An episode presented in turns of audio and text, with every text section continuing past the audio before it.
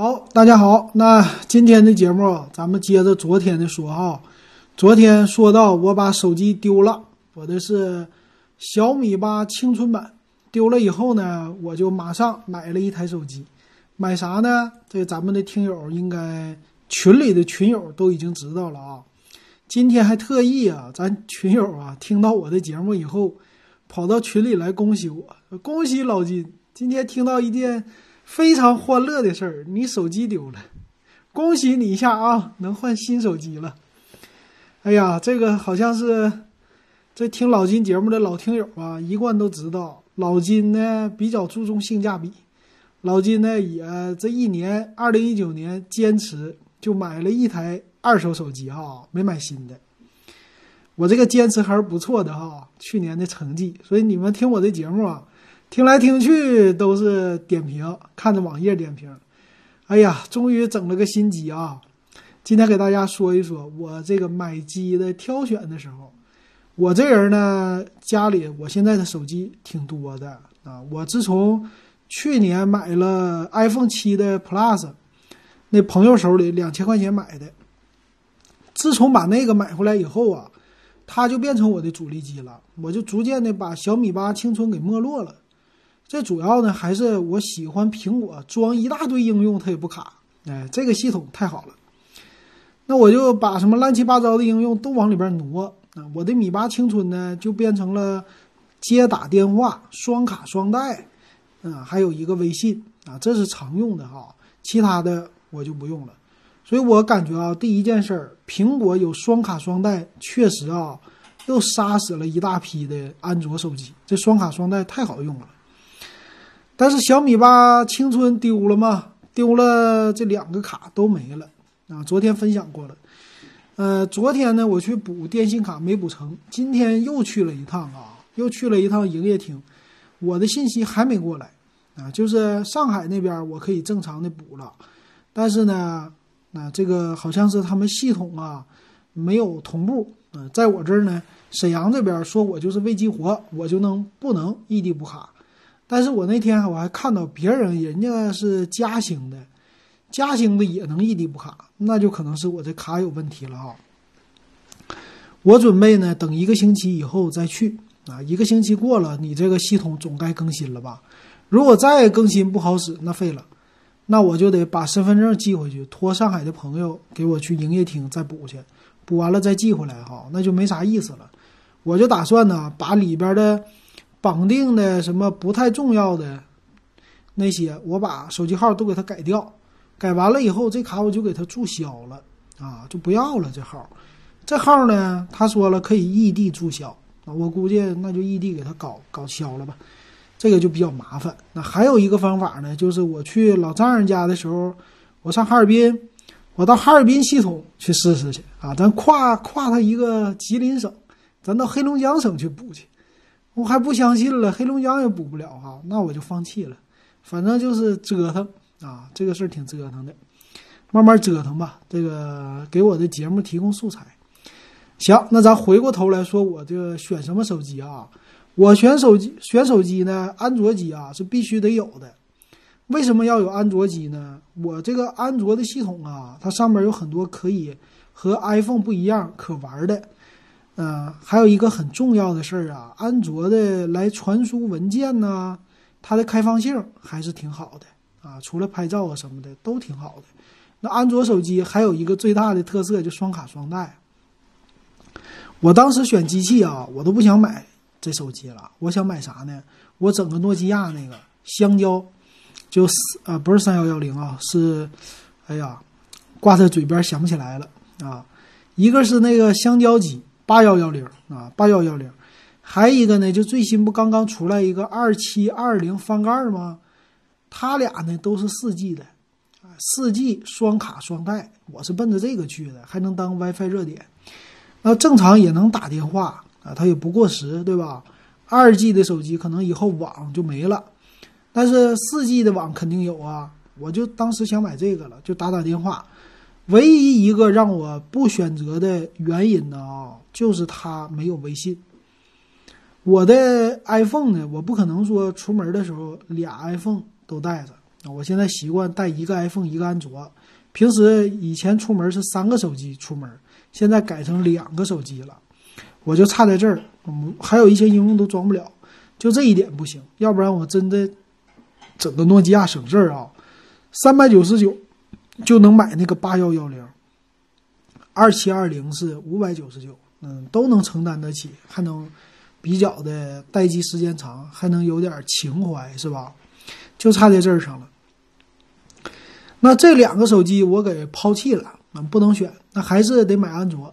买安卓呢？你看啊，我那小米小米八青春的是一千一百九十九到手的嘛，啊，这个一千一百九十九呢，当时还分了十二期的免息吧，我记得好像不是，或者三期啊，我记得三期免息，还是挺合适的。所以我第一个我就想找他一个六期或者十二期免息的。最近呢，六期免息的手机特别多。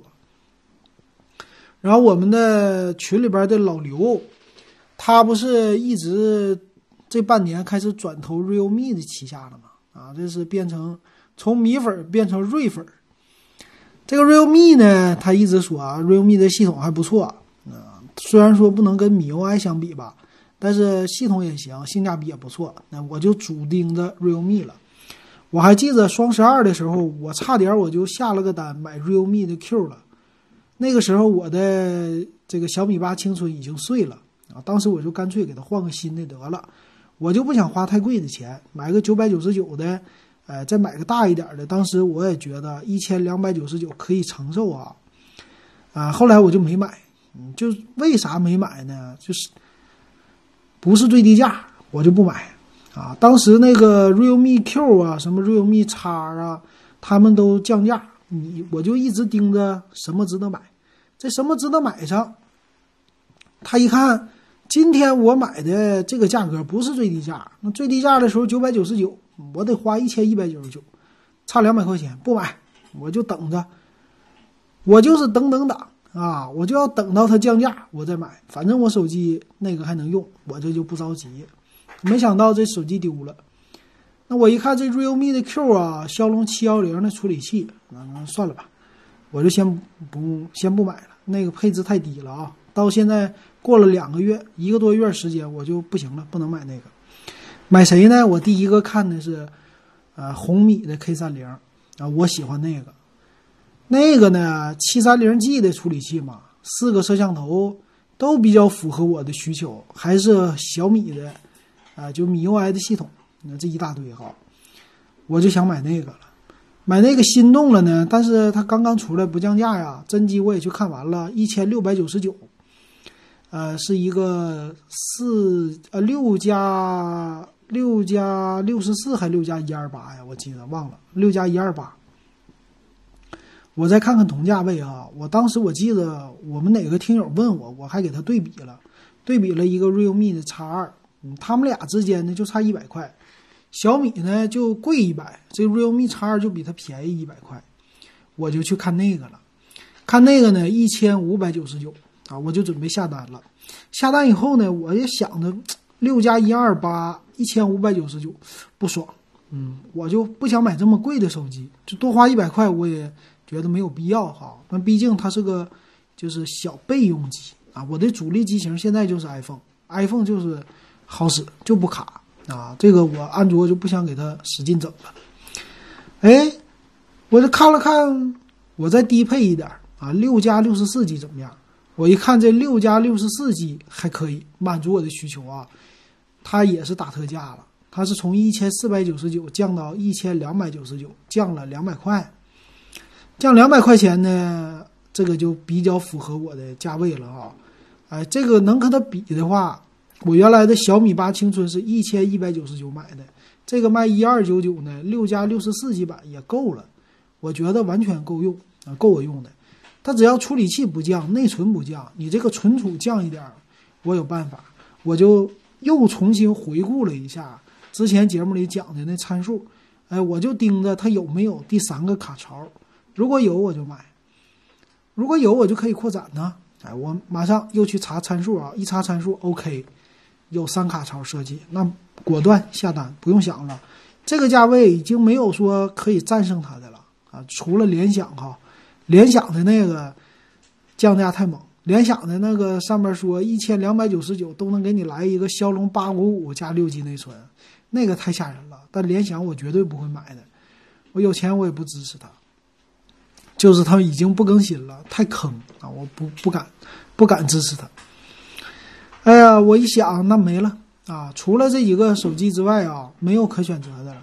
如果是红米啊，就这个红米 K 三零，它要是能降到一四九九啊，那咱说痴人说梦啊。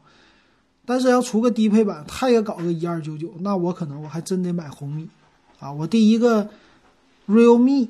和红米之间，他们俩如果配置相同、价位相同情况下，我首选还是红米和小米，啊，这是我的第一选择。但是价格你看看差这些了，那算了吧，那我就直接果断下单 realme 了。这 realme 呢，第二天就到手了。到手以后啊，哎呀，感感叹一下哈，这个手机发展太快了。所以今天呢，我就特意给大家来说一说。就差了一年零两个月的手机啊，它的价位就差一百块，他们俩差了什么哈？这个现在非常有意思的，这就能看出来，就这么一年的时间，因为他俩推出的时间是一样的，就差了一年，发布的时间都是九月份，这一年的时间，你看看千元机的变化有多么的大。咱们先从这个我的小米八青春咱得说起啊，小米八的青春呢，屏幕。嗯，屏幕呢，它是当时是那种 iPhone 的，就属于异形全面屏。啊，这个屏呢，你跟现在的比一比，现在的呢，这 Realme 的 X 二啊，什么屏？水滴屏了，啊，这个不一样啊，水滴屏。这个屏幕上呢有指纹解锁啊，这个高级不？Realme 的 X 二屏幕上有指纹解锁，这个在去年来说哈，我们前年二零一八年到年底的时候点评。那个时候还说有指纹解锁已经很高级了，希望二零一九年它能降到千元机的价位。没想到，你看，二零一九年就真的千元机已经普及屏幕指纹解锁了。那当时的米八青春呢，还是背面的指纹解锁。你到今天还有一些手机用什么侧面、背面的，它就不给你用屏下的，是不是？啊，就这一点上，屏幕就高出一个档次哈。这你能看到屏幕的升级了。那个屏幕升级呢，前面的摄像头它也升级。小米的前置的摄像头，我看一看参数啊，我都有点忘了。它好像是有两千四百万像素，我得看一看啊。对我没说错啊，小米的它是前置两千四百万啊。那现在呢，这个 realme 的 X 二呢，前置三千两百万，你看看。这基本上前置的就是整到最大了，对吧？就没有超广角前置的啊，但是已经最大了。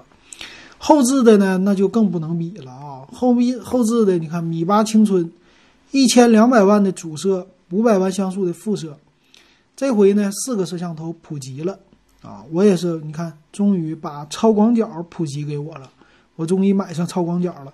这回呢六千四百万加八百万，再加两个两百万。这两个辅助拿掉的话，那主摄再加上超广角，非常符合我的需求的，啊，这个出去旅游的时候拍照就 OK 了啊。你看，这是背面的摄像头的变化。当然啊，这个机身从外观来说呢，最大的变化，我觉得很不爽的是它的厚度变化。那米八青春呢，它的厚度是七点五毫米，在二零一八年呢，手机都在走这个薄的路线。比谁最薄？那你看现在呢？一厚了足足一毫米啊，八点五啊，八点八呀，这种厚度了。所以这个拿在手里再套上套，特别不爽。我就觉得特别的笨重，也重了。这是我要吐槽 realme X 二的不太好的地方啊。那电池也做了升级了。电池你看，二零一八年流行都是三千多毫安的吧？你看现在四千啊，四千毫安了，是不是？这也不一样。啊，那个米八呢，说是支持米八青春是支持快充的，叫 QC 三点零的快充啊，但是只有五伏二安。呃，充电头呢，我就没没看，可能也就是十瓦这种充电头就差不多了。那你看现在呢，X 二呢，这 Realme realme 的 X 二已经是三十瓦的快充了，是不是？一个小时充满了，哎，这个也不一样哈。然后再说内存的变化呢，啊，内存也有啊，内存的变化从我那个版本是四个 G 的内存版，现在呢起步都是六个 G 了。哎呀，这一年内存升了两个 G，这也是一个挺大的变化哈。还有什么？还有一个变化呢，就屏幕了啊，这个屏幕也是。屏幕呢，小米家也没有用到 AMOLED，但是呢，这个 Realme X 二用的是 AMOLED，这个我没想到。AMOLED 呢，好处是啥呀？好处就是它可以息屏来做一个时钟显示，哎，这个高级啊！但是没有那个息屏图案显示，那也挺高级了，对不对？AMOLED 屏，华为还没有呢，华为的只有高端的一些或者两千多的一些才有。一千多价位的，他们家都 TFT 呀，高端有时候都 TFT，所以这个也挺好，对吧？啊，这整体都不错。那你看不到的地方呢？存储芯片它也升级了啊！一八年的米八青春呢是 eMMC 五点一的啊，现在呢 UFS 二点一了。你看看，那都是旗舰机的配置，再加上我买这白色的机身，所以这手机啊。就现在一千二百多的价位，我觉得和刚出来的小米九那个时代的机型挺像的，一样了啊。小米九啥时候出来的？好像是去年还是前年啊？我我我得看一看，我有点忘了啊。小米九是去年出来的哈，小米九去年出来的，它就年初呗。那你看看小米九呢，那个机身。我我没看到它的尺寸表，但是呢，整体的造型哈，就这个手机，现在 realme 的，无论是正面还是背面，你跟它一看起来就是和小米九一样，没什么太大的区别。当然，那个里边的处理器不一样啊，但是外观一看就是小米九那样的。然后机身的存储啊，UFS 二点一啊，这些都是一样的。屏幕材质当然不是三星了，但是也是 AMOLED 的屏，对吧？息屏指纹也都有。然后摄像头呢，还六千四百万，比这个四千八百万的小米九还高一点儿，啊，副摄、超广角也有了，不就可以了吗？还四个摄像头，是不是？然后前置的还比小米九高，啊，你看小米九占了啥呢？小米九的充电还没有它快，啊，就是小米九的厚度比它薄点，重量比它轻点，所以它就是差在一个厚度上啊和一个处理器上，别的。看起来都像一个旗舰机，所以这就是不一样的地方啊。能看出来，这安卓手机啊降价，或者说这成本控制太猛了，太吓人了哈。哎呀，这个一年的升级啊，能带来这么大的一个变化啊。而今天呢，我还买了一百二十八 G 的卡，买这一百二十八 G 卡呢，不三卡槽吗？能插两个手机卡，一个一百二十八 G 的存储。插完了以后呢，我是六加六十四 G 的存储，再加上一百二十八 G 的卡。当然了啊，这个卡的速度你是不能跟 UFS 二点一相提并论的啊。UFS 二点一最大的读写是能达到八百兆啊，它的速度是跟电脑的 SSD 的速度有一拼的。但是呢，这 TF 卡是达不到，完全达不到。嗯，但你看你用什么，我就正常存存照片儿。拍照的时候，你只要能给我照片和视频写进去，不卡，这就 OK 了，它就满足它的需要了。